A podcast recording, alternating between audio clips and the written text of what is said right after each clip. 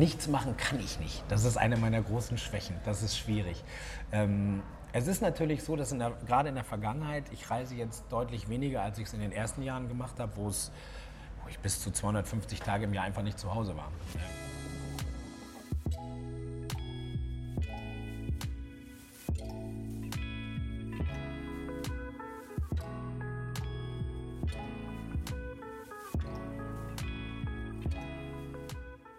Willkommen zu Hause, dem Talk-Podcast bei Geheimtipp München.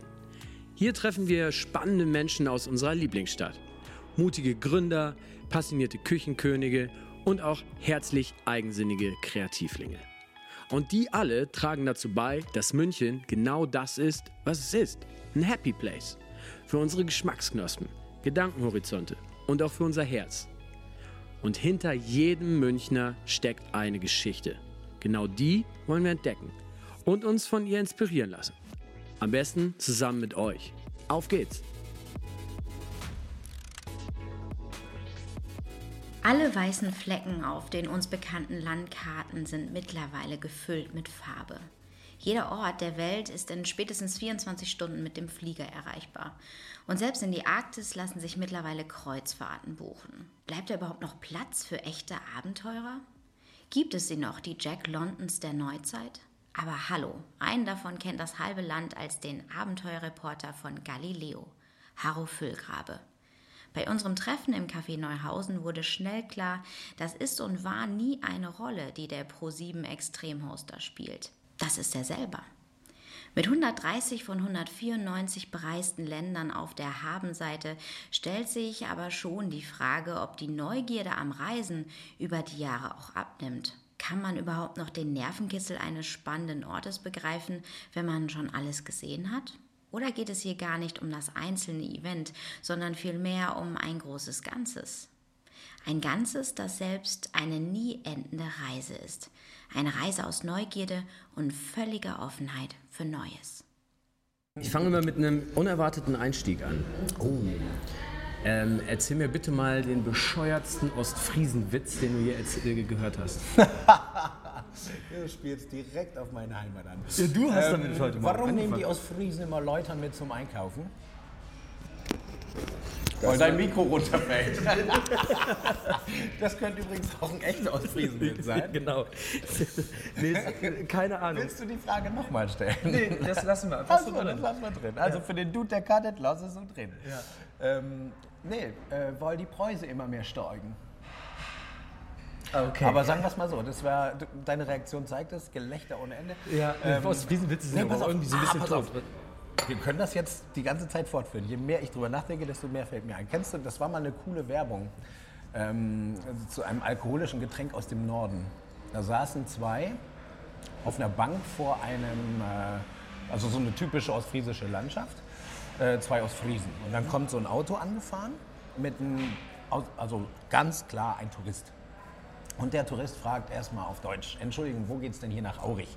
Meine Heimatstadt so. Mhm. Äh, die beiden aus Friesen gucken sich an, gucken ihn an, antworten aber nicht.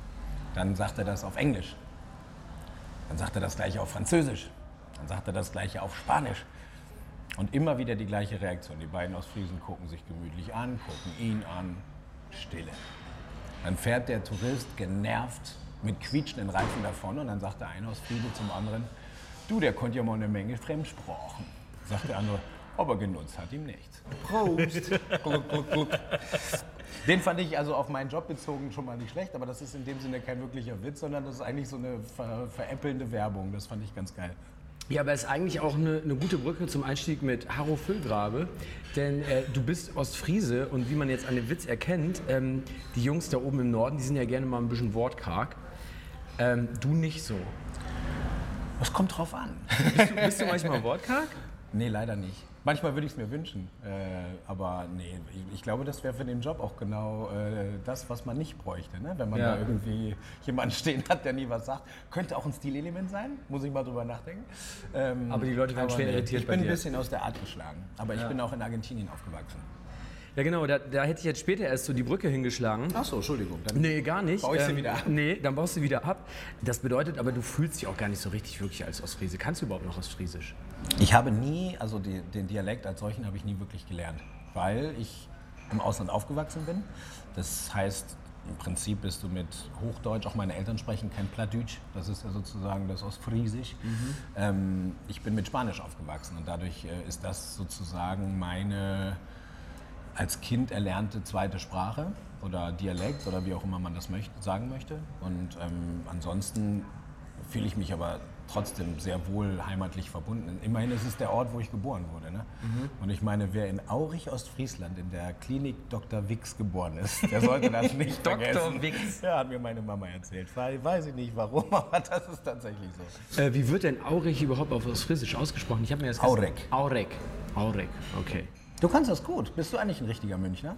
Nee. Wir reden über München. Wie geil. Ja, du, aber ähm, wir hatten erst überlegt, ob wir auch hauptsächlich originale Münchner mit in den Podcast nehmen, aber es gibt einfach zu wenige. Das Deswegen stimmt, haben wir das ist das aufgeschafft. Das Als ich hergezogen bin, in 2002 bin ich nach München gekommen.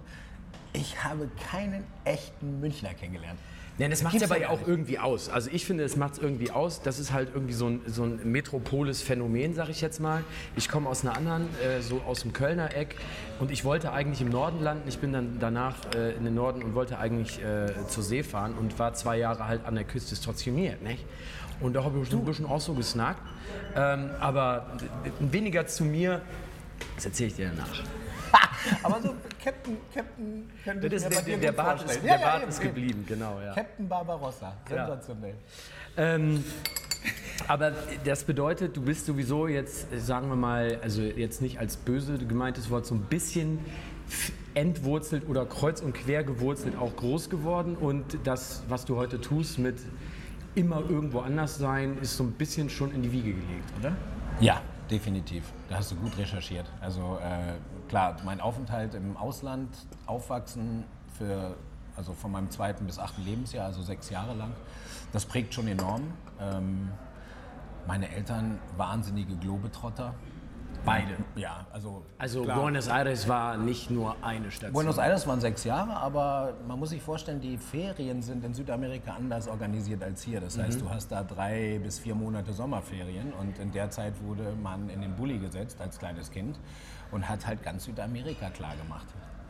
Und da ist äh, eine wunderbare Karte von meinem Daddy, die er damals von der Schule geschenkt bekommen hat. Also so kennst du diese alten Karten für die Schule, die man so ausrollen kann. So fast 1,70 Meter mindestens. so richtig geiles Wachspapier. Ja, genau, und genau. Knittern so, richtig- sehen schon nach Abenteuer ja, aus. genau. Es Ja. riecht auch danach. Es riecht auch danach, ja. Und äh, da sieht man dann in schwarzen äh, Strichen die Wege, die wir gemeinsam als Family gemacht haben, auf dieser Karte nachgezeichnet. Und äh, es ist alles schwarz eigentlich. Und das Lustige ist halt wirklich, auch wenn man sich an vieles nicht direkt erinnern kann, mein Papa hat auch von allem immer Fotos gemacht. Da gibt es Hunderttausende von Fotografieren, äh, Fotografien, Dias. Äh, zum Teil sind sie sogar schon umgekippt. Das heißt, man musste sie digital entweder retten oder wegschmeißen. Ähm, und das prägt einen natürlich extrem. Und das war mit Argentinien, hauptsächlich mit dem VW-Bus irgendwie immer verbunden. Deswegen bin ich also ein Buskind. Und äh, danach, als wir wieder zurückgekommen sind nach Deutschland, immer, mein Papa hat sich den Beruf Lehrer wirklich bewusst auch ausgesucht und ist nur bis zu einer gewissen Karrierestufe gekommen, wissentlich. Er hätte mehr machen können, wollte aber nicht, weil mehr hätte auch bedeutet, in den Ferien da zu sein und sich um die Belange der Schule zu kümmern. Und das hat er immer strikt abgelehnt. Also insofern waren wir immer unterwegs. Und was mich ärgert, dass meine Eltern tatsächlich, man möchte es nicht glauben, aber mehr Länder besucht haben als ich und immer Was? noch dabei sind. Und ich ärgere mich und ich werde wahnsinnig. Oh, das steht übrigens, habe ich hier auch eine Frage, die kommt erst eigentlich in ungefähr einer halben Stunde. Ah, okay, Welche, welches, Land, welches Land fehlt dir noch auf deiner Liste und es wurmt dich tierisch? Also was mich wirklich wurmt oder was ich, sagen wir es mal so, wurmen ist vielleicht blöd. Ich bin ein vom Glück geküsstes Kind, dass ich überhaupt so viel reisen durfte. Deswegen wäre das Blödsinn zu sagen, da wurmt mich was. Aber was ich super gerne noch für mich erleben würde, wäre, wäre die Mongolei. Da warst du noch nicht. Da durfte ich leider noch nicht hin. Und was mich natürlich reizt, der letzte wirkliche Kontinent, weil sowas auch immer sehr teuer ist und dann überlegt man sich, macht man da eine Geschichte mit Host oder so, genau, die Antarktis. Ähm, vielleicht wird es nie was, damit kann ich auch leben, aber das wäre so ein Ding, wo ich gesagt habe, boah, das wäre noch schön, das noch einzusammeln. Mhm. Ansonsten gibt es ja noch unheimlich viele Länder. Ich glaube, ich habe äh, 100... Da kommen wir erst... Okay, sag mir die Zahl noch. Ich glaube 130, knapp 130 Länder besuchen dürfen. Okay, und es gibt 194. Es gibt 194 und die meisten sind halt auch gerade diese von der ehemaligen Sowjetunion äh, abgesplitterten, abgesplitterten ja. Länder. Ähm, also alles das, was man vielleicht normalerweise sagt, was man gesehen haben muss. Wobei das muss in Anführungszeichen zu setzen Das ist. muss kann auch größer ähm, werden. Dann ist es aber so, dass ich sage, ich, ich, ich, ich habe da jetzt nicht dieses ich muss unbedingt die Länder sammeln. Klar, mit meinem Daddy zusammen gibt es halt tatsächlich so einen unausgesprochenen Zweikampf und der lacht auch immer und sagt, wir waren jetzt in Tadschikistan und ich mache jetzt einen Dia-Vortrag darüber. Und ich da so, Mist, da durfte ich noch nicht hin. Und es soll auch ganz toll sein. Also da gibt es immer wieder irgendwie was Überraschendes, aber ich glaube, mein Fokus ist jetzt nicht darauf, irgendwie möglichst viele Sachen noch zu sammeln, äh, sondern einfach nur zu gucken, finden wir oder findet man noch schöne Geschichten? Und dann kann es natürlich auch im gleichen Land sein, ne? weil man fliegt dann ja auch häufiger mal in die USA oder äh, Kanada oder Mexiko. Das ist ja nicht so, dass man mit seiner Arbeit immer zu, nach, zu einem Land fliegt und dann war es das, sondern man kommt ja fast regelmäßig wieder, wenn die Länder viel ja. zu erzählen haben. Ja. Ähm, also für alle die, die ähm, aus irgendeinem merkwürdigen Grund Haro noch nicht kennen, haben jetzt schon mitbekommen, beim Haro geht es grob ums Reisen und ums Abenteuern. Ähm, jetzt haben wir so ein bisschen was über die Wurzeln schon gehört gerade. Ähm, ist das was Friesisches? Sind deine Eltern Friesen? Das, also ich meine, die wohnen ja, Friesen wohnen am Meer, das sind ja dann quasi Seefahrer. Ist das, äh, kommt das da auch her? Glaubst du das? Also zwei von uns dreien, Mama, Papa, Harro, äh, wird auf, auf dem Meer regelmäßig schlecht. ähm, du sagst nicht wer. Bitte? Du sagst ich nicht wer. Ich mal so stehen. okay. nee, ähm, nee, sagen wir es mal so. Mein Papa definitiv immer. Meine Mama ist recht tapfer und äh, bei mir ist es so, dass es hin und wieder mal passieren kann. Ah, okay. Deswegen habe ich das so aufgesplittet. Ja. Ich hatte mal die Erfahrung, wir mussten mal auch einen Dreh, äh, war echt gefährdet, da war ich überrascht. Eigentlich hätte ich gedacht, mir geht es kotzübel. Das war auf den Lofoten, äh, mhm. Skrei-Angeln mhm. bei 6 Meter Wellen oder so mit dem Captain raus, der übrigens so geil aussah, das glaubst du. Das ist so richtig so, wie man sich so einen Charakter vorstellt. Ja. Ne, hier so eine Zahnlücke vorne, wo aber direkt die selbstgedrehte Kippe reinpasste. Dass sie auch beim, bei, beim krassesten Wind nicht rausflog, weil sie zwischen den Zähnen klemmte. Vielleicht hat er sich den selber äh, absichtlich rausgeschlagen. ja, genau. Äh, also sag ich mal so, so ein Kultbart wie du, ja, definitiv. Und einfach eine Type. Weißt du, so richtig. Und der hat auch von vornherein gesagt, wenn wir jetzt rausfahren, dann fahren wir raus. Und dann gibt es kein Zurück. Es ist schweres Wetter. Also überlegt euch das. Wir fahren raus, haben kaum das Hafenbecken verlassen, göbelt der Kameramann ohne Unterlass. Und er ist richtig sauer wieder in den Hafen reingefahren, weil so konnten wir natürlich gar nichts machen. Ne? Den haben wir dann abgesetzt und dann hat der Redakteur das Film übernommen. Und äh, mir war mulmig, aber es ging. Komischerweise. Okay, ja, dann ist das aber ja auch relativ. Aber es hat, um auf den Ursprung zurückzukommen, ich glaube, dass es halt in, insofern in den Genen steckt, der Ostfriese an sich ist sehr genügsam und ist da, wo er ist. Da bin ich zu Hus. Okay. Da passt das. Und äh, bei uns ist das halt ganz anders. Deswegen bin ich, glaube ich, auch ein bisschen aus der Art geschlagen, auch wenn ich im Prinzip diese kernige Grund norddeutsche Art sehr gerne mag und erstaunlicherweise findet man das, finde ich, auch im Süden wieder. Also wenn man jetzt praktisch von Bayern spricht, von München spricht oder so. Ich hatte ja eingangs gesagt, ich habe am Anfang hier nicht einen Münchner kennengelernt. Über die Jahre hat sich das dann geändert. Dann hat man mal so ein, zwei kennengelernt und diese, sag ich mal so, es ist ja nicht dieses knorrige, das, dieses Rumgrunzen, das ist es ja nicht, sondern es ist halt einfach abwartend. Und das ist im Norden ja eher ähnlich. Ne? Mhm. Man schließt die Leute nicht wie im Rheinland sofort mit dem, also ja. in die Arme oder springt mit dem Nackenarsch so. ins Gesicht. Ja. Das kenne ich nämlich auch. Ich habe mhm. ja in Köln studiert, deswegen kenne ich das. War auch für eine Phase meines Lebens richtig befruchtend und cool. Ja. Aber ich finde diese Art, man muss sich dann erstmal so den Respekt verdienen und dann passt das schon. Und das finde ich ganz angenehm. Und das ist sowohl im Norden so, als auch hier im Süden. Was hattest du als Kind? Hattest du Abenteurer, Vorbilder? Boah. Das ist das, also im Prinzip, im Prinzip bin ich ein verkappter Indiana Jones. Ob ich einen richtigen Abenteurer als Vorbild habe, würde ich jetzt eher. Eigentlich mein Papa, ja. der war für mich sozusagen der nahestehendste und krasseste Abenteurer überhaupt, von dem ich mir dann Scheibchen abgeschnitten habe, bei dem ich gelernt habe, Feuer zu machen, Pfeile zu spitzen. Also das ist halt irgendwie Okay. so richtig dieses Urtümliche. Äh, ansonsten, den ich noch sehr, sehr schätze und den ich auch kennenlernen durfte und deren Engagement ich toll finde, ist der Rüdiger Neberg. Ich weiß nicht, äh, wie vielen Leuten der was sagt. Einfach mal recherchieren, packen wir vielleicht noch einen Link in die Show Notes. also ich, ich äh, finde diesen Menschen und die Familie vor allem äh, total toll und unterstütze sie auch gerne bei ihrem Target, was sie da irgendwie aufgerufen haben als Institution, um gerade in Afrika zu helfen. Und haben sich ja auch stark eingesetzt gegen diese Beschneidung. Ähm, da, war ich, da haben wir uns mal getroffen bei einer Sendung. Äh, durfte ich sozusagen meinem Abenteurer Survival-Vorbild mal die Hand schütteln und hat sich dann herausgestellt als boah, das ist ein richtig toller Mensch. Und das habe ich, ja, sag ich mal so, selten ist vielleicht das falsche Wort, aber man hat es häufig so, dass man irgendjemandem hinterher rennt, den man total toll Also du findet. bist so ein bisschen starstuck Ähm, gewesen bei ihm. Starstruck, sag mir das Wort, erklär's mir. Was Ja, so, so, also sagen? es gibt halt Menschen, es gibt halt Menschen so g- relativ viele, die fahren irgendwie der und der Promis. Oh, guck dir, ah, den wollte ich immer schon treffen. Und es gibt Menschen, die haben andauernd mit äh, Promis, sage ich jetzt mal, zu tun. Das ist einigermaßen Hupe so. Und, aber eigentlich hat jeder dann doch irgendwo noch ein oder zwei, wo das so.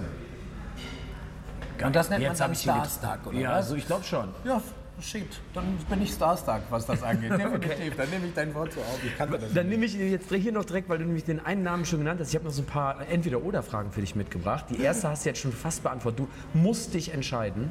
Ei, ei, ei. Indiana Jones oder Jack London? Indiana Jones, gar keine Frage. Anden oder Polynesien? Das ist schwierig. Und ich muss mich entscheiden. Ja. Ähm, Anden. Darfst du auch begründen. Dann nehme ich Polynesien. Ach, lecko mio, hör doch auf, ey. Das sind doch immer Lebensphasen. ähm, Der musste nicht. naja, pass auf, ich finde die Anden, es ist halt Südamerika, es ist ein Teil meines Lebens und ich finde es einfach extrem rustikal und gigantisch und ich finde diese, ich durfte häufig da arbeiten und auch mit meinen Eltern sein, also hat es was ganz abenteuerlich Spezielles. Äh, würde ich jetzt nicht als Erholungsurlaub nehmen, aber wenn du mich so vor die vollendete Entscheidung stellst, dann habe ich mich halt dafür entschieden. Zug oder Flugzeug? Ah, doofe Frage. Weil du andauernd das Flugzeug nimmst, nehmen musst, aber Äh, ja, eben. Also du kannst es ja würde- aus der Okay, okay. Präferenzrichtung heraus entscheiden. Ähm, ich würde, äh, die Deutsche Bahn ist halt in vielen Teilen manchmal leider schrecklich, äh, was Pünktlichkeit und so angeht. Ich musste es erst letztens wieder irgendwo Jetzt, erleben. jetzt kommt er mit der Deutschen Bahn. ich Aber hatte jetzt gehofft, dass du Bahn. mit der, mit der, mit der transsibirischen Eisenbahn Ach so, Geschichte. nee, ach so ne, nee, also prinzipiell finde ich, wenn Bahn, egal in welchem Land, vernünftig strukturiert ist, ja, dann finde ich Bahn immer besser. Ähm, auch innerhalb Deutschlands wird, und das finde ich auch toll, stark darauf geachtet, dass man jetzt nicht irgendwelche Schwachsinnsstrecken äh, per Flugzeug hinter sich bringt. Aber mein Job bringt es nun mal mit. Also es ist halt schwierig nach Buenos Aires mit der Bahn oder äh, wie auch immer, wenn du Einigermaßen unangenehm zeitaufwendig. ähm, es wäre sehr teuer für die Produktionsfirmen oder für den Sender. Also insofern ist das. Äh, nee, Spaß beiseite. Es ist eine, es ist eine aktuelle Diskussion. Ähm, Ja, aber ich habe die gar nicht so aus der Richtung gestellt, sondern eher so so. aus der Abenteuerrichtung. Ne? Weil also ich fliegen, ich fliege auch relativ viel und ich mag es bei Langstrecke trotzdem auch irgendwie immer noch gerne. So dieses Gefühl, das ist ja, das geht so schnell, auf einmal am anderen Ende der Welt zu sein, dieses Beamens so.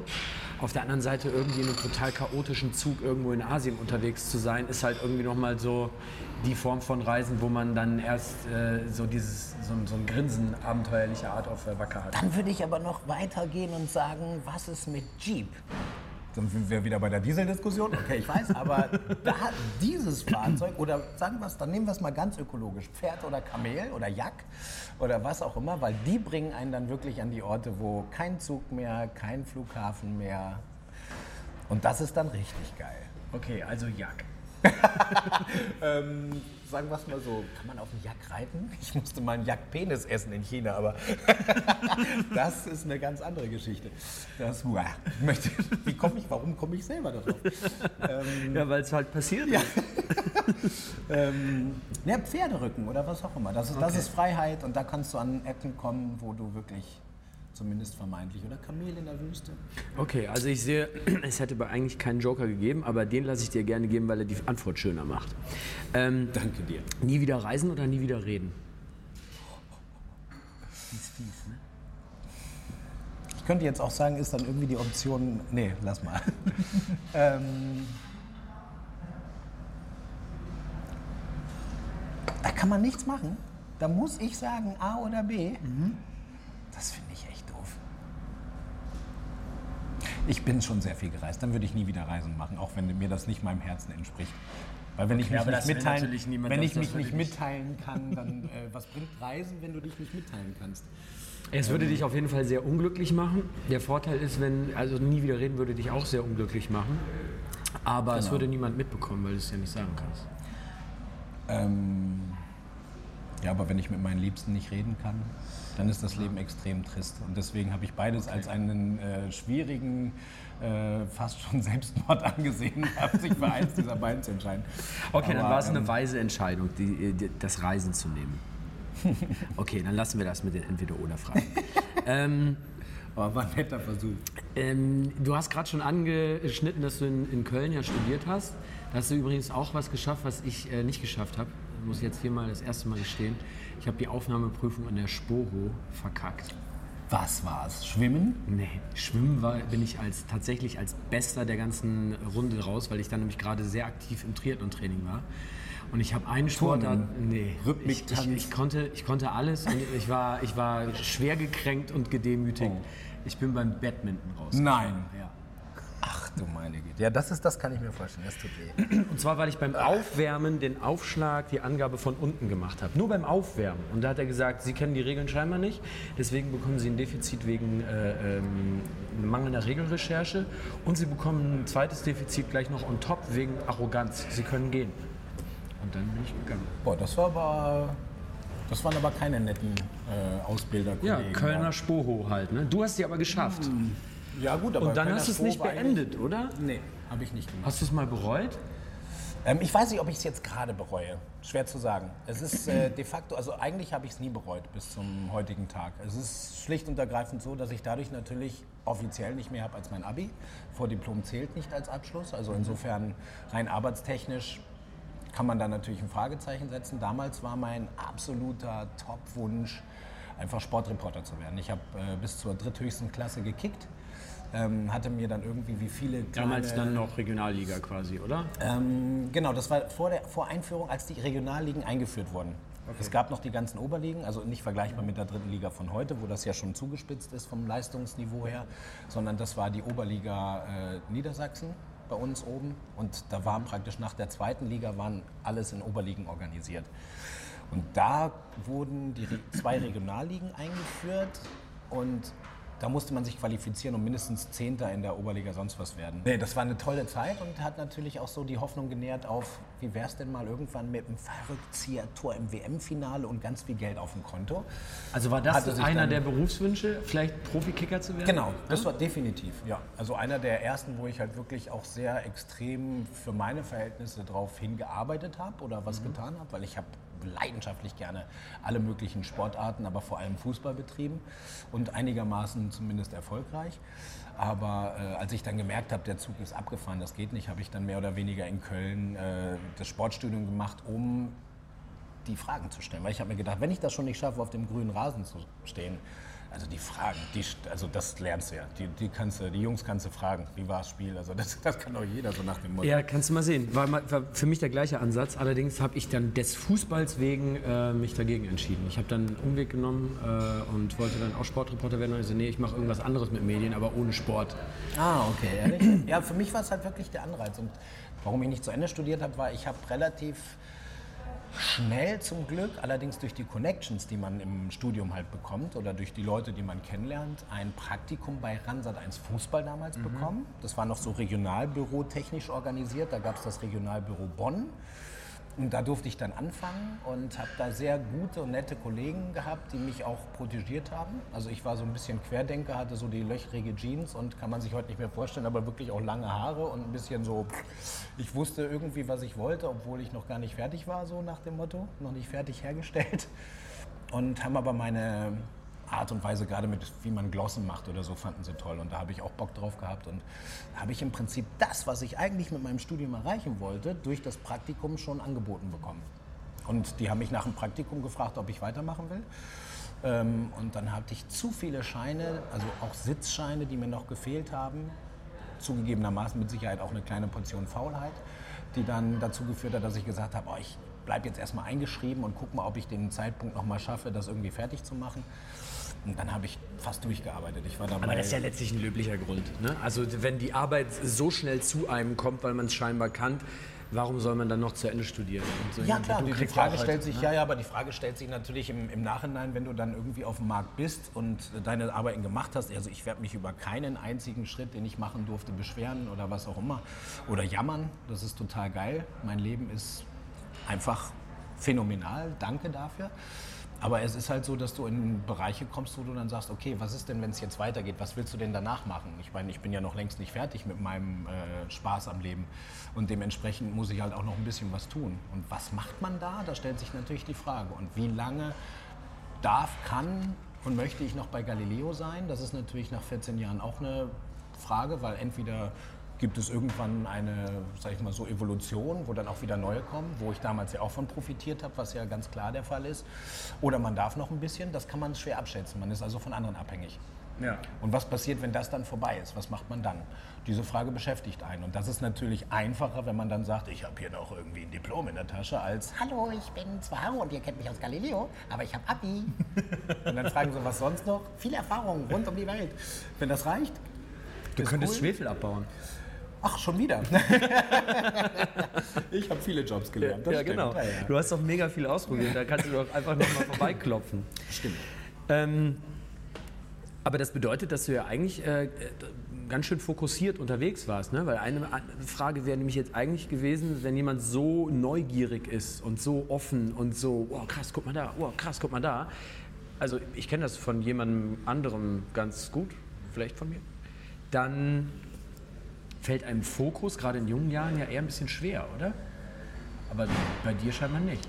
Na, wieso? Also ich, ich finde, das widerspricht sich nicht. Fokus worauf? Wäre jetzt naja, die Gegenfrage. Auf, wo, wo, geht die Reise hin? Der Fokus. Also wenn ich ja. mir überlege, die, die Berufswünsche zwischen 16 und 23, katastrophal viele bei mir. Das sieht sich bei mir in Grenzen, dadurch, dass es halt lange der Sport war, der sich dann halt leider, also man muss halt auch im Leben mit Enttäuschung leben, selbst einer wie ich, der einen vermeintlichen Traumjob hat. Mhm. Ähm, aber ja, Fokus, ich, ich habe mich halt immer, ich bin im Prinzip so Projektfokus-Typ. Das heißt, eigentlich kannst du mich wirklich in die Sachen reinschmeißen. Ich meine, das Tolle bei Galileo ist ja auch ohne Frage diese, diese, dieses Breitband an Themen. Man ist jetzt nicht monothematisch gebunden. Man hat jetzt nicht nur kulinarisches oder Essen, man hat nicht nur schnelle Autos, man hat nicht nur irgendwie, sondern es ist komplett alles, was alles. der ganze Blumenstrauß ist vorhanden. Ja. Und das macht den Job so besonders. Deswegen liebe ich diesen Job auch und deswegen wird es halt, auch wenn ich jetzt 14 Jahre dabei bin, nicht wirklich langweilig, überhaupt nicht. Geht Weil ja nicht. es, ja, A, geht's nicht, aber B, könnte sich natürlich mal einschleichen. Ich habe auch schon mal das Gefühl gehabt, mein Gott, jetzt landest du zum, zum äh, achten Mal in San Francisco mit dem Flugzeug. Am Anfang habe ich mir noch die Augen ausgeguckt und konnte nicht pennen, weil ich unbedingt die Landung sehen wollte und so weiter. Das ändert sich natürlich mit der Zeit. Dann sagt man, Gott, ich bin, jetzt bin ich erstmal müde und das habe ich ja schon ein paar x Mal gesehen. Aber trotzdem ist dieses Feuer dafür, ich darf jetzt hier sein, immer noch da. Und ich glaube, das ist das Entscheidende bei so einem Job, weil letztendlich als Reporter oder als Geschichtenerzähler oder wie auch immer, muss man auch die Begeisterung mit transportieren. Und ich glaube, wenn man sie echt verspürt, ist es einfach, den Zuschauer auch mitzunehmen auf die Reise. Wenn es irgendwann professionell erlernt rüberkommt, glaube ich, äh, ist es sehr subtil. Man, man arbeitet vielleicht extrem professionell, aber es ist sehr subtil und ich glaube, der Zuschauer fühlt sich dann nicht mehr so mitgerissen. Und ich glaube, das ist einer meiner Vorteile, dass ich diese Begeisterung und Neugier nie verloren habe. Wenn man mir gesagt hat, du fährst jetzt zu Wirt und schaust, wie Schrauben gemacht werden. Ich meine, im Vergleich zu den Sachen, die ich bis jetzt gemacht habe, wirklich vermeintlich nur. Aber nein, ganz ehrlich, ich habe noch nie zu dem Zeitpunkt gesehen, wie wird so eine Schraube hergestellt. Und selbst an solchen kleinen Dingen finde ich die Begeisterung. Und das ist halt das, glaube ich, was, was so ein bisschen das Geheimnis dieses Berufs ausmacht. Ähm, bist du dann anders, wenn die Kamera an ist? Ähm, Wird irgendwas anders in dir? Anspannung oder, oder redest du konzentrierter? Oder? Ich, ich, ist schwer zu sagen. Ich glaube, es komplett verneinen wäre falsch. Weil ich glaube, es gibt unglaublich verschiedene Situationen. Also wenn man sich mit irgendeinem Prime Minister von, auch wenn das jetzt nicht ein großes Land ist, aber wenn man sich von irgendjemandem Offiziellen dann trifft, dann ist die Nervosität schon anders, als wenn man äh, auf, bei der Feldarbeit mit jemandem zusammenarbeitet und dort irgendwie als Beispiel Chinesen Reisanbau mitmacht oder so. Äh, dann verhält man sich ja eigentlich automatisch so, wie man ist. Ähm, ich weiß es nicht. Ich glaube, was ich, was ich hoffe, aber das ist schwer, das selber sozusagen zu, zu erzählen, weil das müssen andere beurteilen, dass ich schon sehr ich bin in den Sachen, die ich umsetze und die ich umsetzen darf. Ähm, ob sich das je nach Situation so ein bisschen anpasst, wenn die Kamera läuft, eigentlich versuche ich die zu vergessen. Eigentlich bin ich der festen Überzeugung, dass ich mit der Kamera genauso rede wie mit dir jetzt hier, weil ich im Prinzip dieses, dieses schwarze Loch mit einer Glasscheibe als zusätzliche Person irgendwie kennengelernt habe. Ja, ich bestelle auch, ich würde auch nochmal eine. Oh ja, wir sitzen ja hier im wunderbaren Café, da kann ich auch noch mal einen bestellen. Also ein Cappuccino für mich bitte. Und ich nehme auch noch einen Ameri Americano. Okay, und Cappuccino nochmal groß. Herrlich. Och, ist das wunderbar. Ne? das Neuhausen. Das ja. muss man an dieser Stelle mal sagen. Ich bin gerne hier. Ich kann dir übrigens einen Insider geben. Ähm, Ich habe mit einigen Redakteuren gesprochen, also wirklich mehrere, weil ich ja mehrere Redakteure kenne, die auch schon mit dir gearbeitet haben. Und die sagen, Ach du meine "Nö, Güte." Harro ist Harro. An, aus, immer gleich. Wahrscheinlich ist es sogar so, wenn er schläft. Jetzt bin ich am überlegen, ist das positiv gemeint? Also ich glaube, so wie du es gerade beschrieben hast, ist es wahrscheinlich zu 99 Prozent der Fälle positiv gemeint. Also ich glaube einfach, das wäre das wär wirklich mal interessant, ohne dass ich dich da jetzt irgendwie schleifen wollen würde, weil das kriegst du ja immer am seltensten mit. Ne? Wie, wie reagieren Kannst mich später schleifen. die Gruppe? Nein, nein, aber jetzt wirklich, das ist ja interessant aus der persönlichen Sicht, wenn man in so einem intimen Team zusammenarbeitet, also wirklich runtergebrochen auf eine geringe Anzahl von Leuten über mehrere Tage, ist die Chemie extrem wichtig.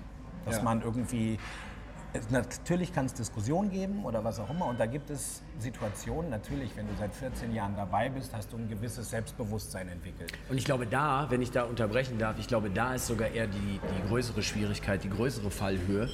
Ähm, ich habe mal irgendwo den Spruch gehört, die äh, alles jenseits des A-Promis ist immer am schwierigsten. So, jetzt ist die Frage, wo kann man wen einordnen? Das ist auch immer von Promi zu Promi ja unterschiedlich. Aber meine Erfahrung ist auch, ähm, häufig gewesen, dass es gerade so, ähm, wenn es so eine, so, eine, so eine gewisse Routine bekommen hat bei den Leuten, dann werden die auf einmal, obwohl sie immer gesagt hätten, nee, nee, ich bin nicht abgehoben, bekommen sie unangenehme Seiten.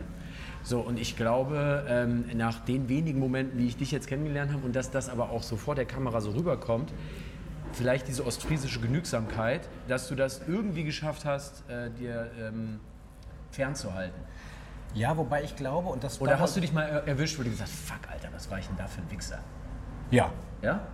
Du, wir sind häufig mit extrem anspannenden Situationen äh, konfrontiert, wo das nicht ausbleibt. Also das ist, das ist definitiv der Fall. Ähm, wenn wenn ich es merke, bin ich auch derjenige, der ziemlich schnell. Aber ein privater Wichser ist ja okay, weißt du? Also jeder ist ja mal ein Wichser, weißt aber, aber es gibt ja dann den Fame-Wichser, der das aus einer, aus einer Selbstverständlichkeit seines, äh, seiner Arriviertheit heraus Ach so, macht. nee, nee, das glaube ich nicht. Aber ich glaube, es kommt häufig bei so einer Art von Arbeit wirklich darauf an, und das kennst du vielleicht in Ansätzen dann natürlich auch, dass du angespannt bist. Und von Anfang an war für mich immer das Entscheidende bei dieser Arbeit, die ich für Galileo machen darf, aber auch schon vorher beim Sport, dass man die Leute nicht ausnutzt, um etwas erzählt zu bekommen, was man gerne hätte, weil es vorher am grünen Tisch so besprochen wurde, sondern respektvoller Umgang. Und da kam es natürlich auch schon häufiger vor, dass ich dann dementsprechend, ich möchte mich jetzt nicht als Samariter darstellen, aber dass ich dann irgendwie die Art und Weise des Umgangs äh, manchmal halt auch offen kritisiert habe, so wie so wie es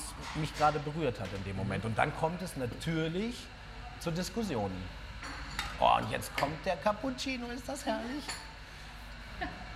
Nee, und was ich damit meine, ist, dass viele Sachen, wenn du, wenn du länger schon in einem Job arbeitest, dann ist es natürlich, dann hast du gewisse Routinen erarbeitet oder weißt besser, wo du dich wohlfühlst und wo nicht. Und wenn du das kommunizierst, selbstbewusst, dann kann dir das ausgelegt werden als Allüren oder was auch immer.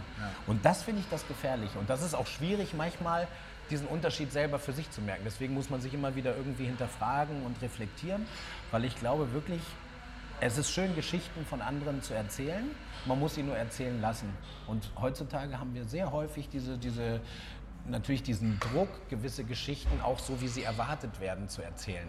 Das macht es manchmal schwierig, weil reis mal ans andere Ende der Welt und mit den Gedanken, die du irgendwie äh, in, in München entwickelt hast, da irgendwie was zu machen, ist natürlich dann manchmal anders als das, was man vor Ort findet. Und das ist, das ist eine hohe Kunst und da gibt es halt sehr, sehr viele, die das extrem gut können, die da auch extrem gut jonglieren. Und da gibt es natürlich auch hin und wieder Situationen, wo man dann so ein bisschen aneinander gerät, ne? weil man dann irgendwie verschiedener Meinung ist. Und ich bin keiner, der auf die Zunge beißt. Also ich sage es, lass mich dann aber auch gern davon überzeugen, so, ey, Haro, halt die Klappe. Fühlst du, dich, fühlst du dich eigentlich als Promi?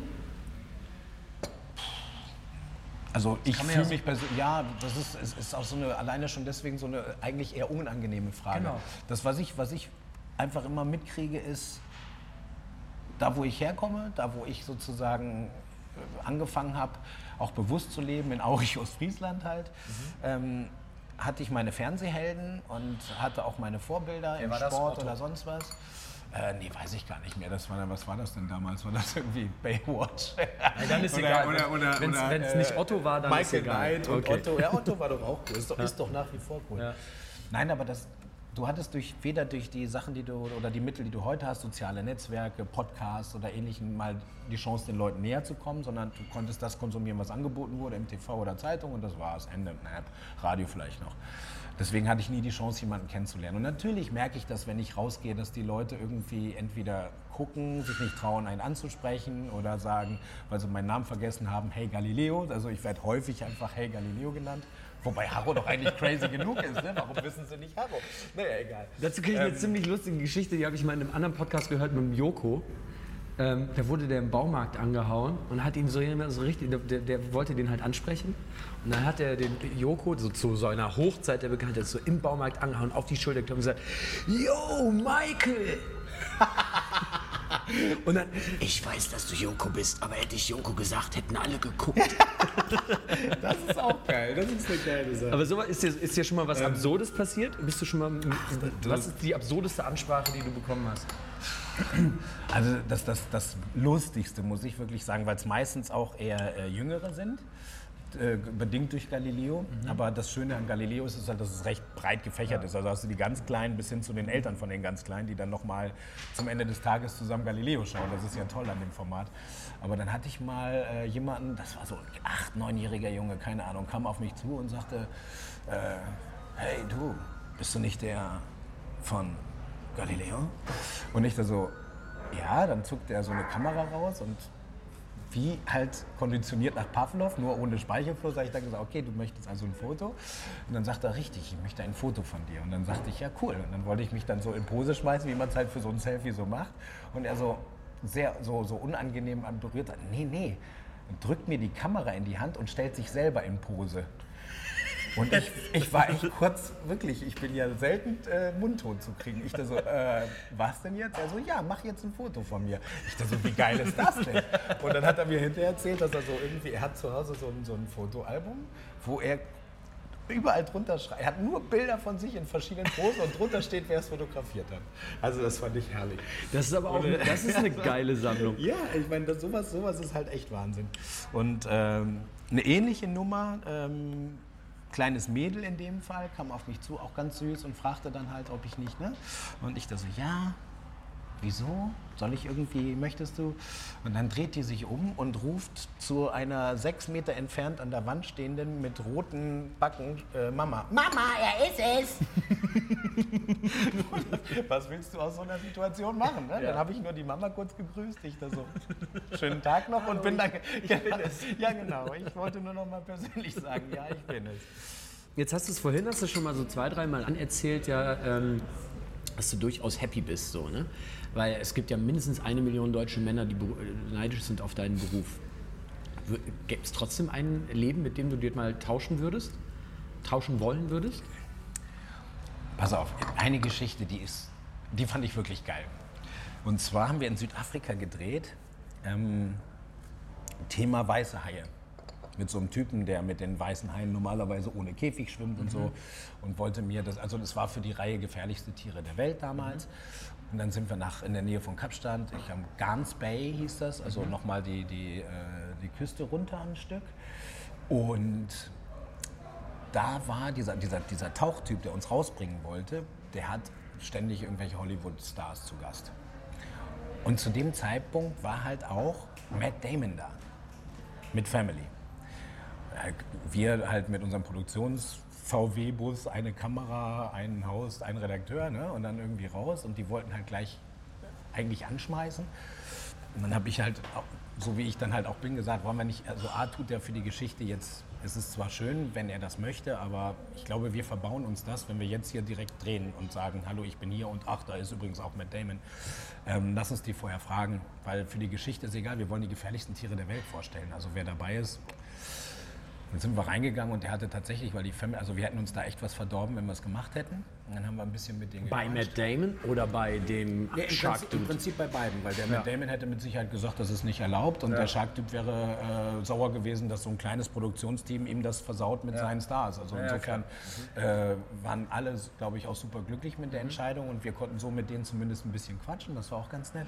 Und dann hat mich der Matt Damon gefragt, als er die Kamera, was machst du denn jetzt hier genau? Oder so. Ich glaube, der hatte damals diesen Football-Film gedreht, den, Mhm. äh, ich weiß gar nicht mehr, wie der heißt, aber...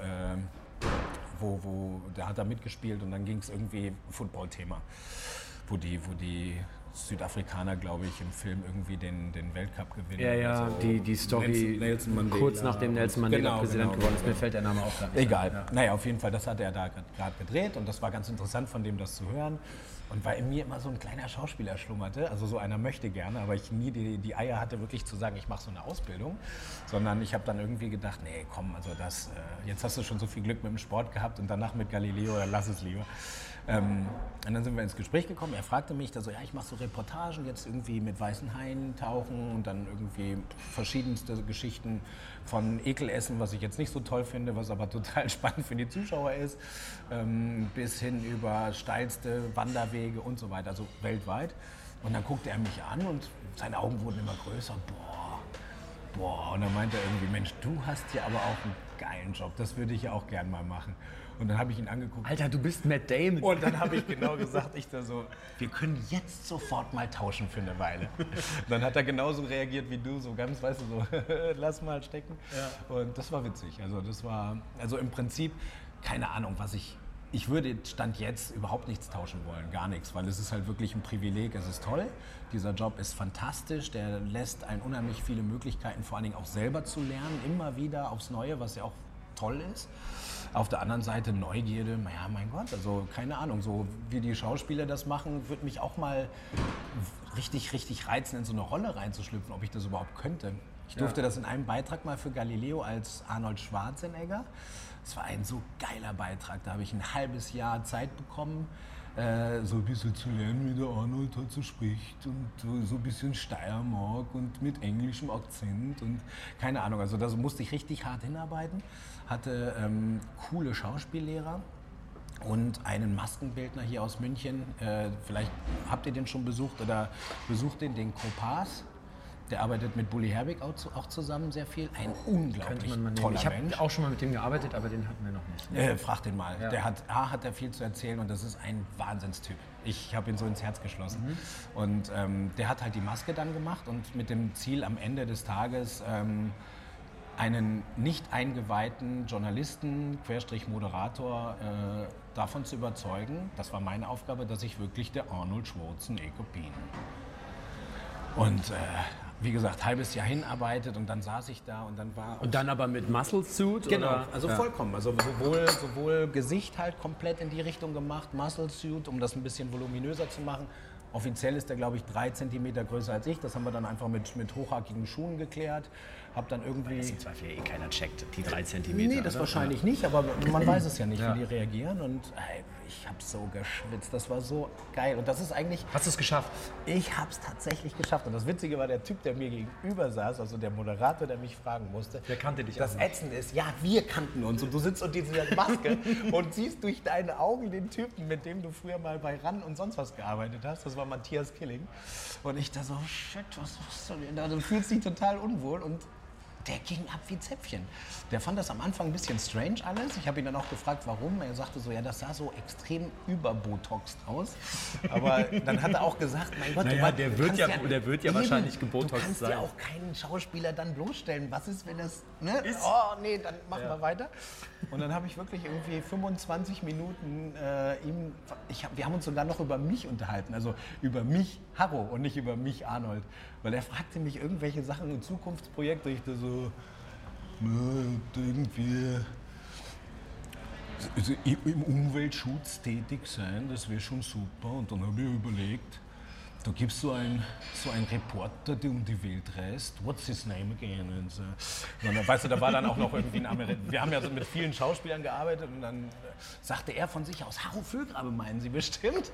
Ich kann Ihnen sogar seine Nummer geben. Und ich so, weißt du, so die Maske wurde immer, ah, war das geil. naja, das das war so nah am Schauspiel und äh, sowas in der Art wird mich dann halt schon mal reizen, aber prinzipiell äh, würde ich jetzt per se nichts ändern wollen. Bedeutet also, wenn da jetzt die Entweder-Oder-Frage äh, geheißen hätte, Ehrfurcht oder Tauschen, dann Ehrfurcht. Ja. Musstest du dir das erarbeiten oder ist das von alleine gekommen? Durch elterliche Erziehung oder einschneidende Erlebnisse oder Was genau jetzt? Meine, dass, dass du diese Ehrfurcht vor, dem, vor der Schönheit des eigenen Lebens. Also ich kenne viele Leute, wo ich sage, Alter, was du in deinem Leben gemacht hast und auch jetzt ist alles noch geil und du meckerst. Du wirst auch einige kennen, die gerade in der Medienbranche echt meckern, weil Definitiv. früher war alles besser. ja, doch, da hat sich ja auch viel verändert, da muss man ja auch ehrlich zugeben. Völlig klar, aber trotzdem sind da etliche, die trotzdem immer noch ein gesegnetes Leben führen.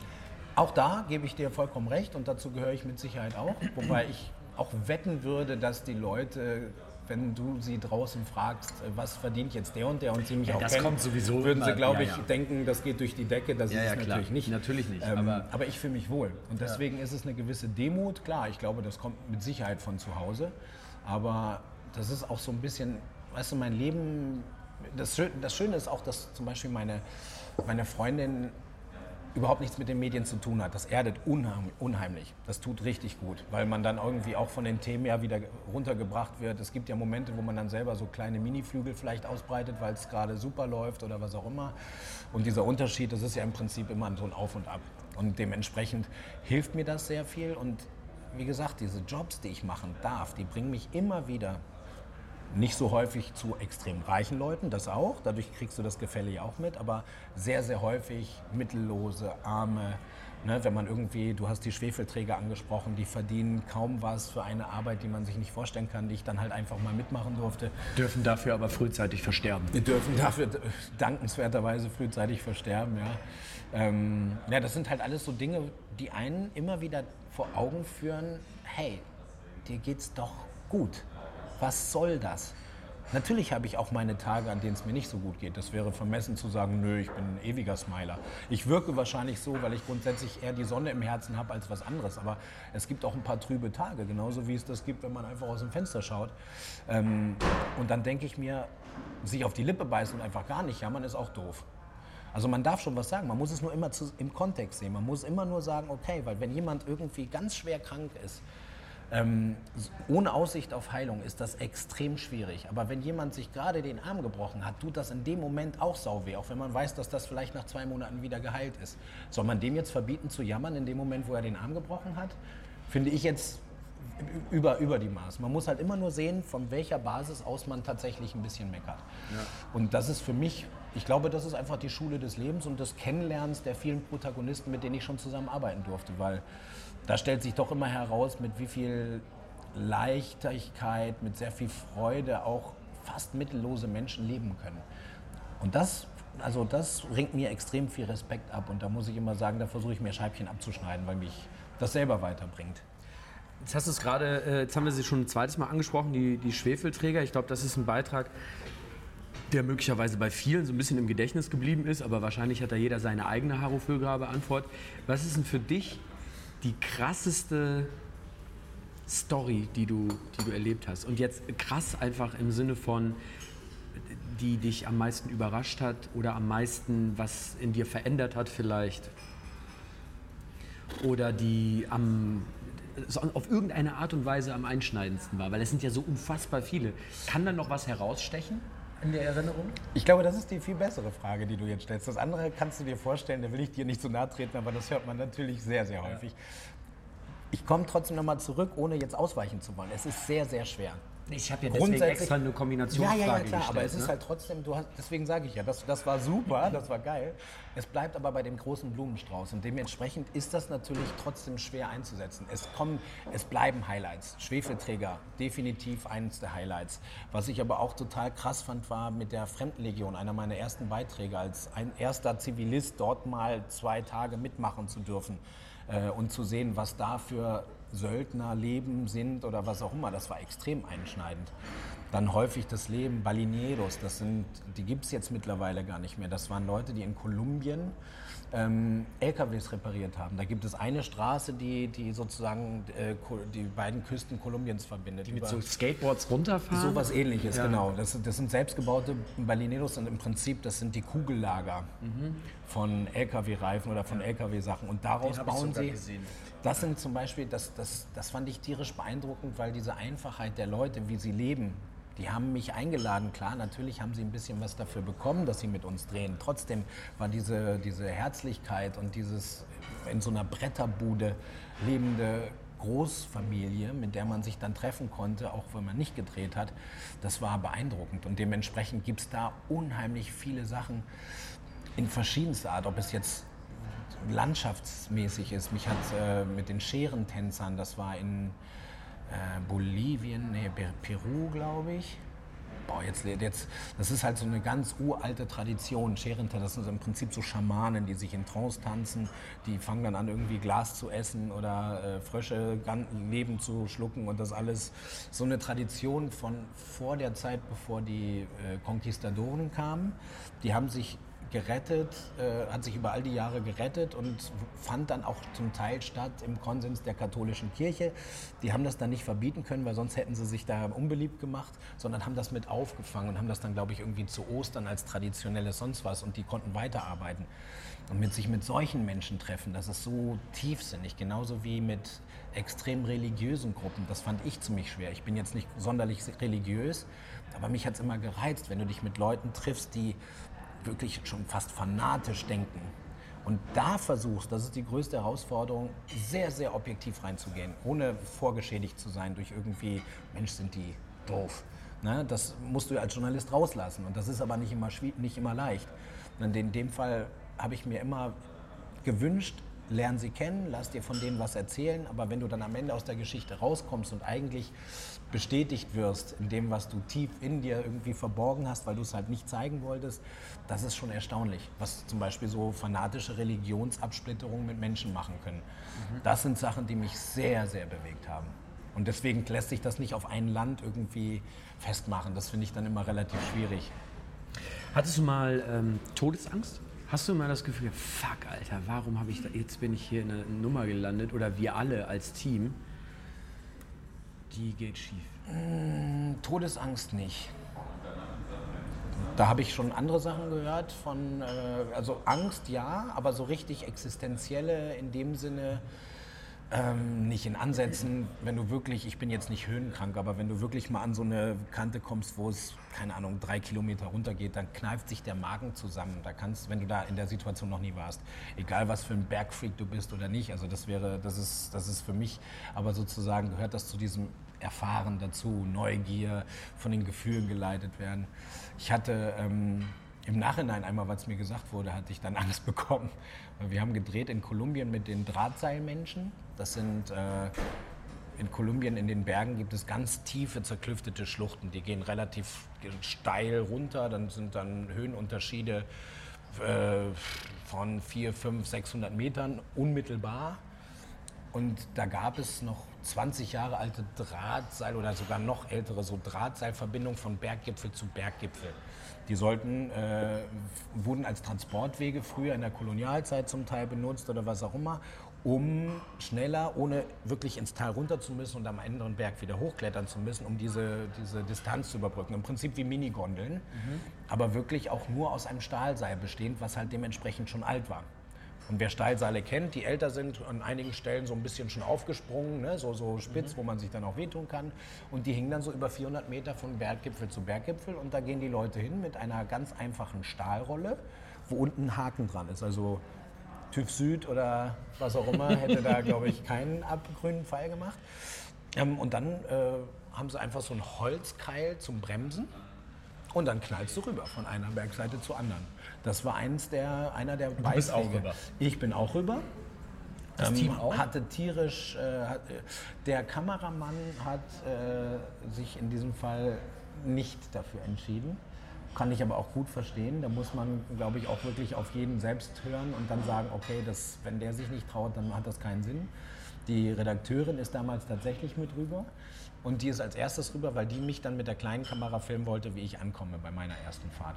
Und ich hatte wohl extrem viel Schwung. Und unter anderem war auf der Strecke auch so ein aufgeplatzter Knoten. Und was sie gesehen hat, was ich aber nicht gesehen habe, ist, die Rolle war halt kurzfristig bei 400 Meter Tiefe ähm, einfach mal so ein, zwei Zentimeter über dem Seil, weil sie gesprungen ist. Und okay. wenn sie äh, woanders aufgekommen, woanders wär, aufgekommen wärst du auch woanders aufgekommen? Wäre ich auch woanders auf. Und das ist halt so ein Ding, wo du sagst, okay, da, da, da bleibt es nicht beim gebrochenen Arm. Also dann ist es durch, das Thema. Mhm. Oder äh, Bungee-Sprung. Das ist mein allererster Bungee-Sprung. Natürlich, Galileo, wir wollen höher, schneller, weiter. Wir brauchen ne, diese krassen Sachen. Also machst du dem zu dem Zeitpunkt höchsten Bungee-Sprung. Alles klar, habe ich noch nie gemacht vorher. Äh, habe ich gemacht, aber da ist mir schon, schon der ein oder andere Tropfen in der Hose. Ne? Mhm. Und ein bisschen Respekt, auch Respekt, Angst. Ich finde, Angst ist ein schlechter, also Respekt soll man immer haben und auf die innere Angst soll man schon hören, um halt zu bestimmen, ob man etwas macht oder nicht. Das gilt für Reporter, das gilt für alleine Abenteuerreisen oder so, weil ich glaube, die innere Stimme, die ist schon wichtig. Aber äh, ich hatte zum Beispiel einen Halo-Sprung, den ich mal machen durfte. Das ist ein militärischer Sprung aus 10.000 Meter Höhe aus dem Flieger der ursprünglich geplant war. Der Halo-Sprung ist geplant für Agenten, die du hinter den feindlichen Linien absetzt, also so grundsätzlich. Oder zur Rettung eines Präsidenten, wenn er zum Beispiel in der Air Force One sitzt und die bekommen Probleme, dass man aus dem Flieger rausspringen kann, egal auf welcher Höhe man sich befindet. Und 10.000 Meter ist ungefähr die Höhe, wo die Verkehrsflieger, äh, die Langstreckenflieger sich aufhalten. Und da war damals zum ersten Mal die Möglichkeit, dass man so einen Sprung als Tandemsprung mitmacht. Das war krass. Weil du bist da oben in der Todeszone, du äh, brauchst Sauerstoff, hast halt so ein Ding, kommst dir vor wie der Baumgartner, der da irgendwie, mhm. das waren natürlich irgendwie 37 du hast oder 40. Vor Baumgartner gemacht. Äh, nee, nee, nee, nee, ich glaube, ich weiß gar nicht, war das vorher? Nee, das war danach. Das war ja? danach. Aber, Aber, halt ohne eine halbjährige Vorbereitung. Du bist auch weniger hochgesprungen. Zwei Tage, um ja. genau zu sein. Ähm, nee, und sowas ist halt wirklich, ich meine, dankbar, dass man sowas erleben darf, weil das kostet dann, wenn du das irgendwie so selber stemmen willst, 17.000, 18.000 Euro oder was auch immer. Ähm, und du darfst es stellvertretend für den Zuschauer erleben. Das ist natürlich genial. Ja. Und da hatten sie mich alle vorher, nein, überhaupt kein Problem, alles easy und so.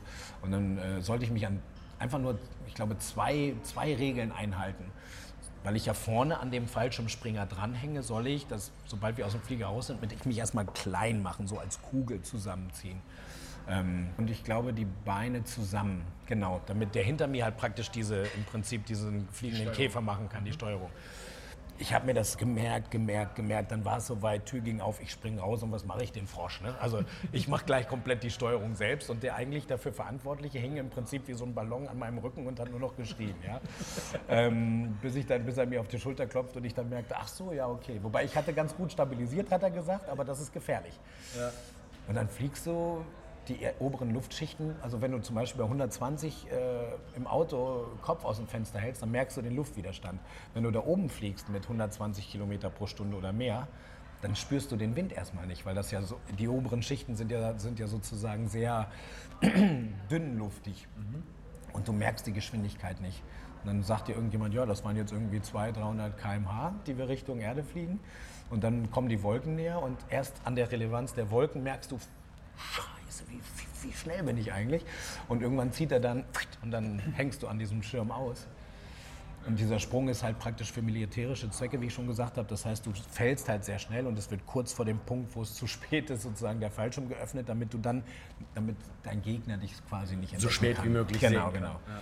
Und dann haben wir das halt gemacht und dann kamen wir unten und die hatten mir ja vorher immer so die komplette Ruhe gegeben, so nach, hey, now is everything alright, we're gonna do it, we're gonna manage it. You're cool, yeah, you will do it, alright, come on, let's do it. Ähm, und unten angekommen äh, bekam ich dann war ich natürlich erstmal völlig euphorisiert und habe dann irgendwie allen der Kamera natürlich als erstes gesagt, ja, juhu, boah, ich bin, ey, keine Ahnung, ich komme aus dem Grinsen nicht mehr raus. Oh, der ist krass. Also so dieses ganze Erlebnis erstmal wieder rausgedrückt, was ich hatte, um dann im Nachhinein zu hören, ohne die Kamera, ähm, ja, zwei, also eine Woche vorher ist halt einer abgeschmiert. Ne? Nicht da sowieso erzählt er mir das nicht, ja, weil du dann nicht gesprungen wärst. Ähm, naja, gut, das sind halt so die Geschichten am Rande. Okay. Ja, das ist eine schwierige Frage mit der Angst. Das mit dem Respekt kommt dann vielleicht manchmal einfach erst auch hinterher. Ja, ich glaube, das ist aber auch der Erfahrungsschatz. Ich meine, der Angst oder Respekt als solches, wenn, wenn du schon, gutes Beispiel, wenn ich, ich meine, ich habe echt schon viel gemacht. Ich durfte einmal auf so einer, äh, gegen einen anderen Reporterkollegen haben wir auf der Skisprungschanze sozusagen sind wir gegeneinander angetreten. Der eine hatte den österreichischen, also ich hatte den, den Trainer der österreichischen äh, Jugendnationalmannschaft und er den der deutschen. Und die haben uns halt auf verschiedene Methoden innerhalb von zehn Stunden vorbereitet, damit wir dann gegeneinander über die Minischanze springen können. Die Minischanze sieht halt, wenn du davor stehst, uh, ne? im Vergleich zu denen, wo die ganzen äh, richtigen Helden runterspringen, ist das natürlich schon mal eine ganz andere Hausnummer. Aber wenn du erstmal da auf dieser Minischanze stehst und du siehst halt auch da nicht, wo du landest, kriegst du auch schon ganz schön Herzkasper. Und ich habe echt schon verdammt viel gemacht. Und daran merkt man eigentlich, was Angst oder Respekt dann ausmacht. Ne? Wenn du irgendwie etwas, wenn du diese Chance, Schanze ein- oder zweimal gesprungen bist, dann denkst du auch, hm, okay, passt schon. Und genauso ist es. Genau, dann kannst du ja die nächsthöhere nehmen. Und genauso ist es ja eigentlich immer im Leben. Fängst du mit dem Fahrrad an, ne? erstes kleines Mountainbike, machst du kleine Hüpfer, oh lala. Irgendwann bist du einer von denen, wenn du es weiter durchziehst, die dann irgendwie zwei Meter durch die Luft fliegen und da auch nicht großartig was bei verspürst. Ja. Dementsprechend verschiebt sich diese Grenze auch durch Erfahrung immer weiter. Gibt es trotzdem ein Land oder einen Ort, wo du jetzt dann heute sagen würdest, Mai, ich habe jetzt auch schon so viel erlebt, ich muss jetzt auch nicht mehr alles machen, da würde ich jetzt nicht hinreisen? Also es gibt ja auch Orte zum Beispiel, an denen es Krieg und es gibt ja auch Kriegsberichterstatter oder es gibt Orte, wo man extrem wenig drüber weiß, da leben vielleicht noch Kannibalen. Da gibt es ja so Gerüchte von der einen oder anderen Ecke in genau. Papua-Neuguinea oder so. Da ne? war ich schon, insofern kann ich das ausschließen, dass ich da nicht hinfliegen würde. Da wollte ich sogar hin, weil ich das total interessant fand. Und ich habe gehört, wenn man als Freund kommt, wird man nicht gegessen. Okay. also bin ich eine Woche später wurde aber einer gegessen, das haben Sie die erste Nachhinein gesagt. ähm, nee, was ich definitiv, also was ich gemacht habe damals, weil ich es total interessant fand, war, äh, wir haben eine Reportage, ist auch schon länger her, aber Tschernobyl gemacht. Das war noch vor Fukushima und ähm, das war sehr beeindruckend. Da bin ich hin und äh, durfte ein bisschen was erfahren mit Hilfe von Locals und das war einschneidend hat mir auch so ein bisschen diese Gefahr vor Augen geführt, was es bedeutet und dass diese Gefahr, die du halt nicht sehen, nicht schmecken, nicht fühlen, nicht sonst was kannst und dann nur mit Hilfe des Geigerzählers ne, stehst unter irgendeinem so schönen Baum, wo unten ein bisschen Moos ist und plötzlich machst du oh, wir müssen jetzt glaube ich hier weg. Ähm, das zeigt dir eigentlich, wie wahnsinnig das alles ist.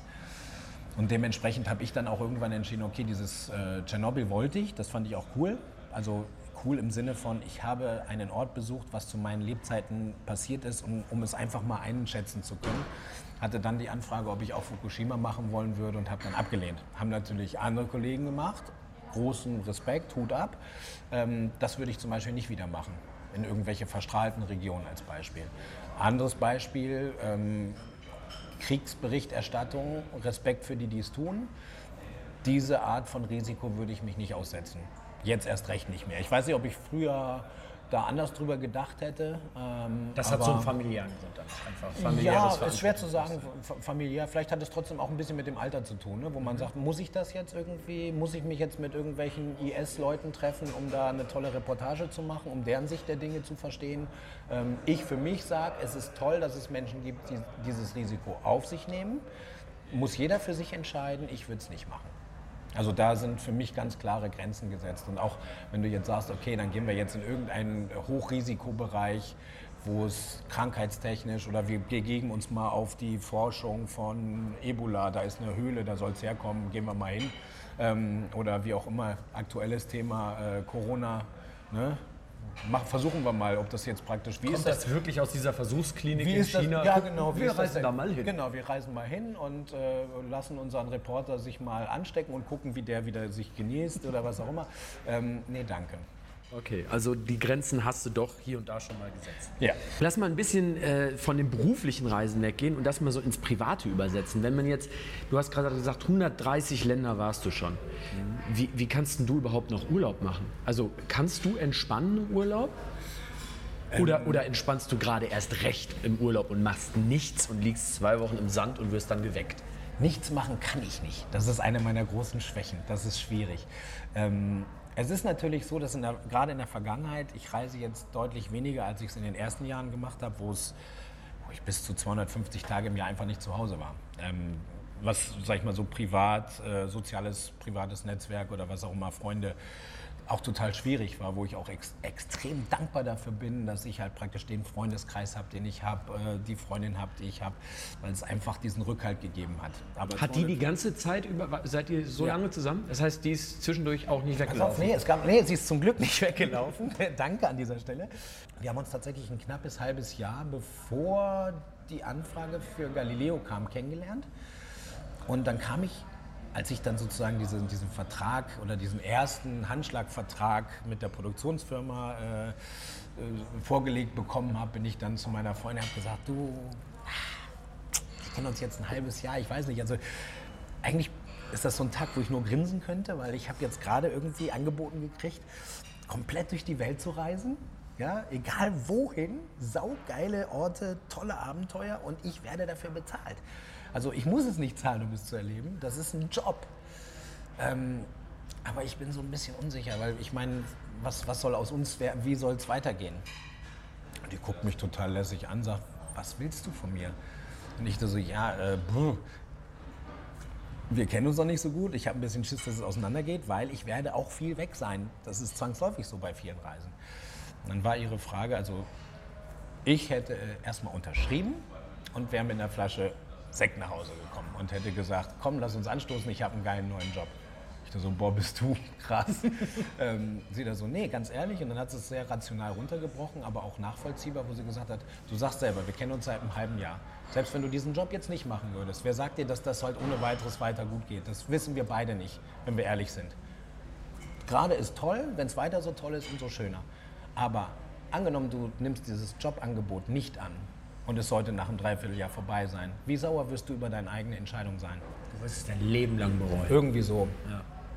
Und das fand ich damals so beeindruckend, dass sie im Prinzip für mich in die Bresche gesprungen ist, um mich zu unterstützen, wohl wissend. Vielleicht war sie auch froh, dass ich dann länger nicht da war. Hm, ich weiß es nicht. Aber im Endeffekt hat es genau darauf oder ist es genau darauf hinausgelaufen. Ich habe es glücklich angenommen, habe äh, sozusagen den, die Unterstützung von ihr immer gespürt, auch wenn es noch so schwierig war. Ähm, und das ist bis heute so. Schön, Schwein gehabt, richtige Ja. Lady gefunden. Yes. Ähm, jetzt habe ich hier hinten schon wieder eine weitere Frage, die eigentlich später kam, weil wir waren nämlich eigentlich beim Urlaub. Ah ja, du genau. kannst nicht, Stimmt, Entschuldigung. nichts machen. Ich kann nicht nichts machen und ich glaube, einfach nur platt am Strand liegen wäre. Ich kann es ich kann's schon mehr als ein, zwei Stunden, das ist klar. Vielleicht auch mal ein, zwei Tage, aber danach wäre es schön, irgendwas auch zu machen.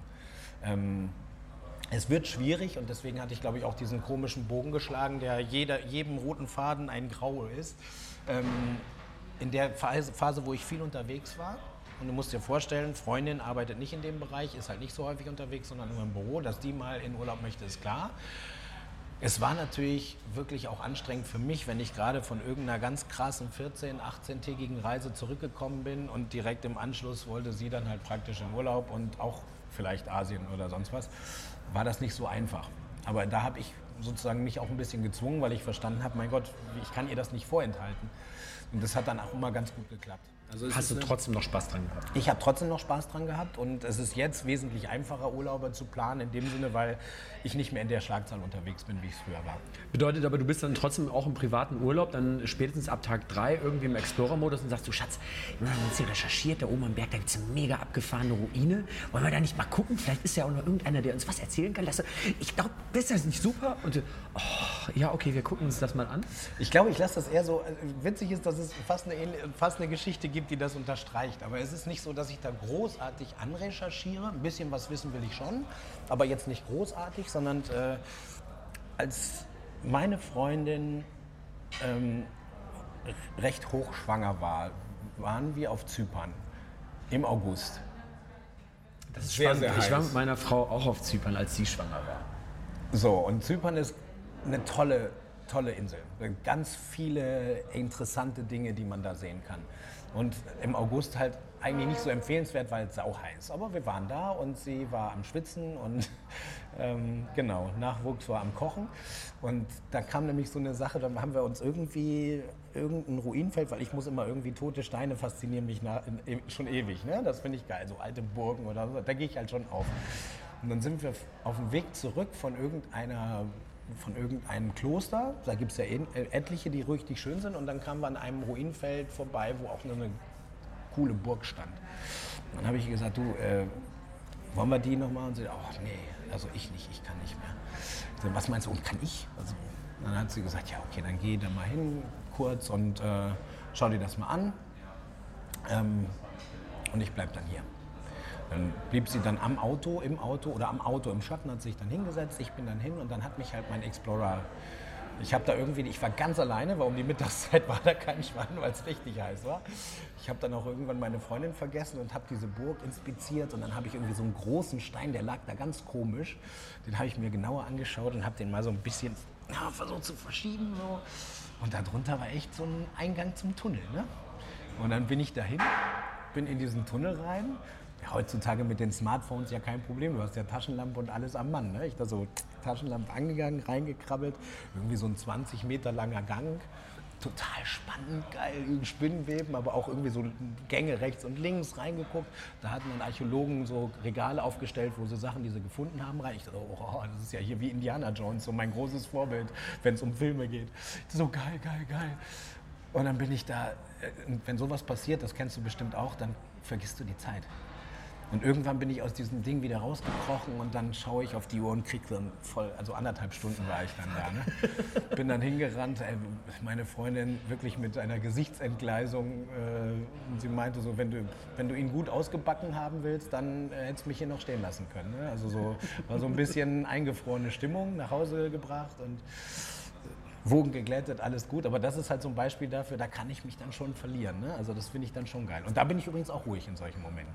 Okay. Das wäre jetzt echt mal, das müssen wir gleich mal noch checken, ähm, weil das klingt nach ich war an dem gleichen Ort mit meiner Frau, als sie schwanger war. Ohne Scheiß. Das ist eine neue Rubrik. Ja, nee, also äh, wir waren nämlich auch auf einer Burg. Ich, ich wollte jetzt gerade mein Handy rausholen und nebenbei gucken, aber es ist natürlich aus. Ähm, das müssen wir gleich echt mal noch checken, weil ähm, ich bin mit ihr auch da gewesen. Sie ist allerdings mitgekommen und es war so steil, dass ich sie dann irgendwann zurückgelassen habe und ähm, alleine vorgegangen bin, weil sie halt nicht mit dem mit dem Bauch da ja. ganz hoch rennen sollte.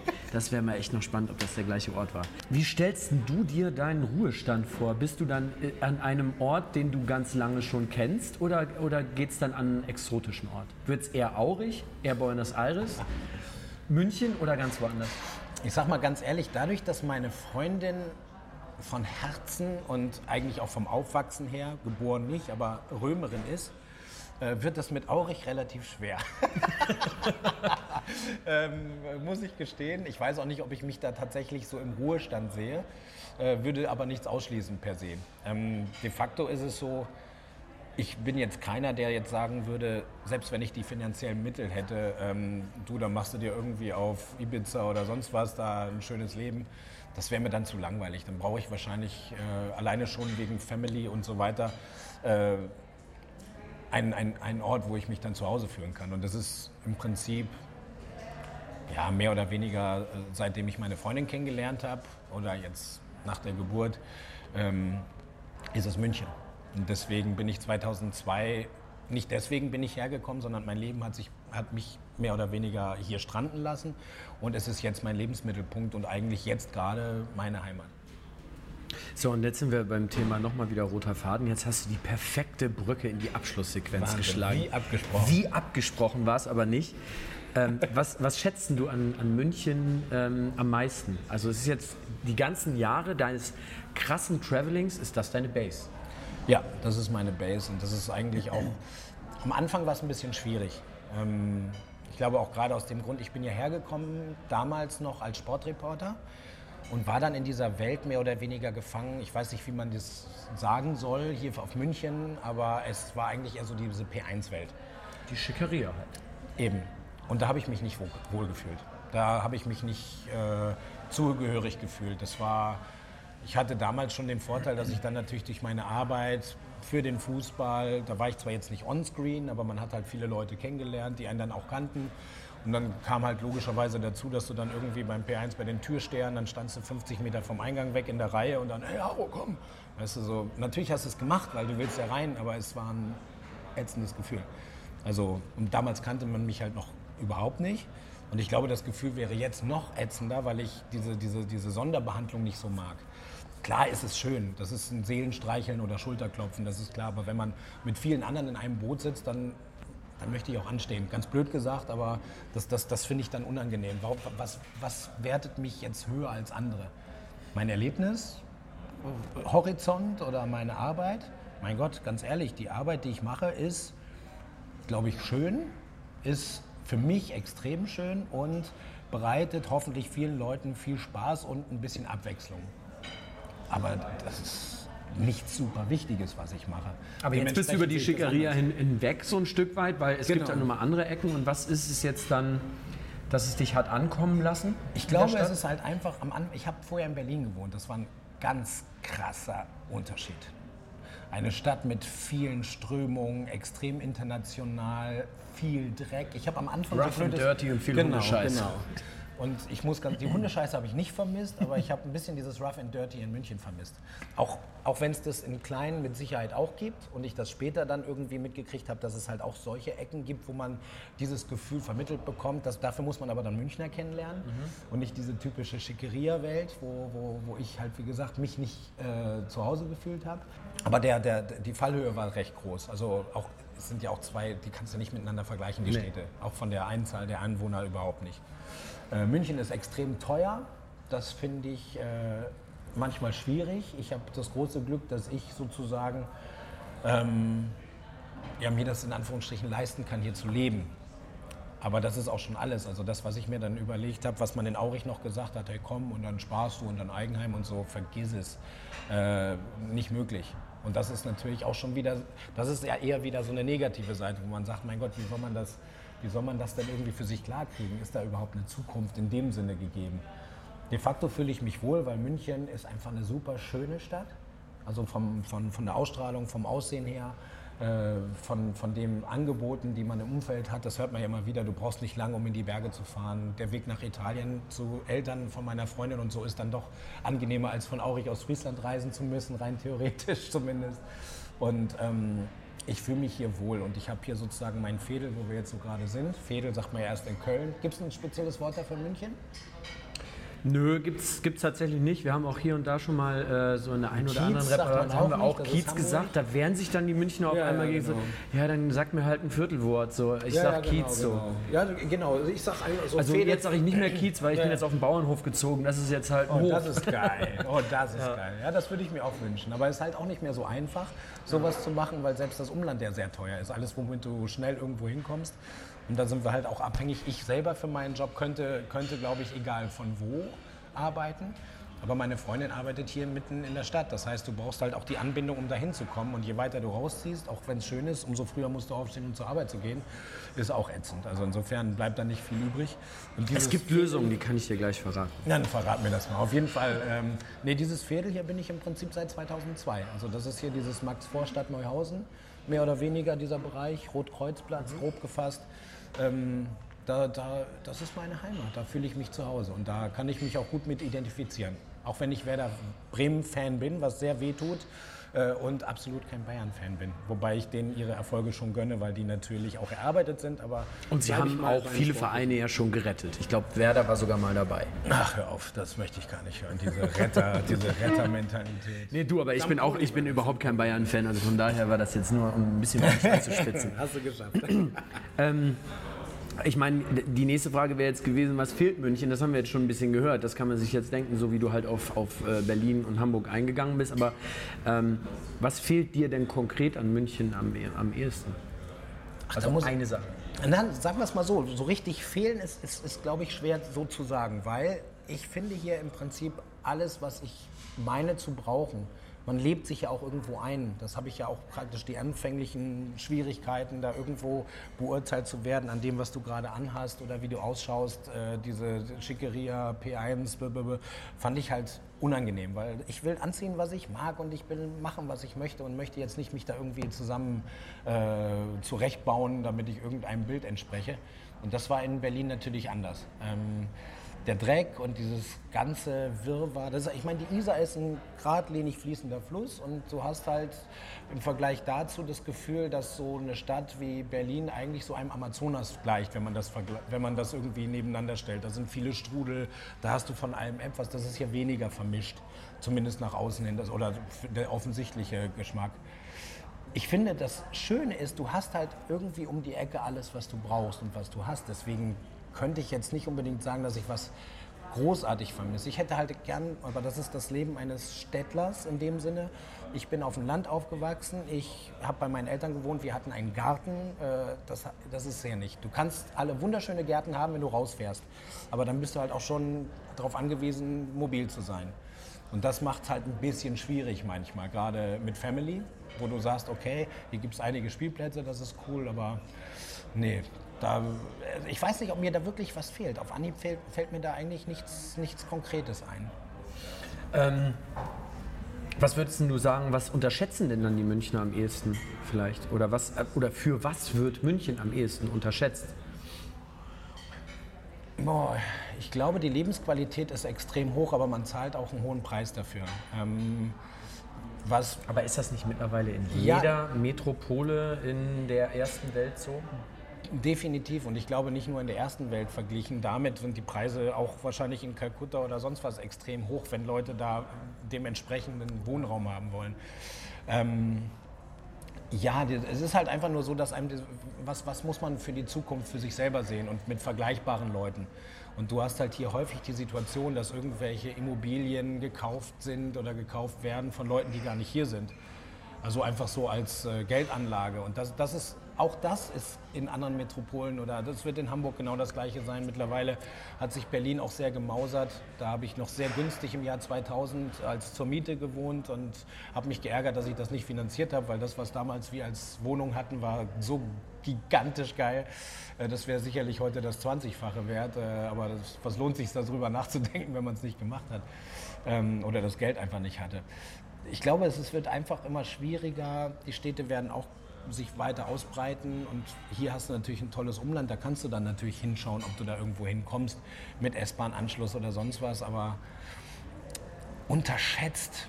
Ich glaube, man, man guckt, zeigt immer so mit dem Finger, häufig wird es mit dem FC Bayern verglichen, dieses Mir Samir oder was auch immer.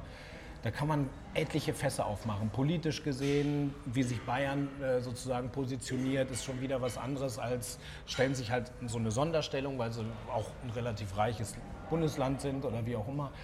Das ist dann immer schwer zu sagen. Ich bin da eher so, dadurch, dass ich in Ostfriesland geboren bin, in, in Hamburg und Berlin gelebt habe, in Köln studiert und jetzt in München lebe, wo ich mich wohlfühle, bin ich eher so derjenige, der sich aus jeder Ecke so das Beste raussucht. Und hier fühle ich mich gerade tatsächlich einfach wohl.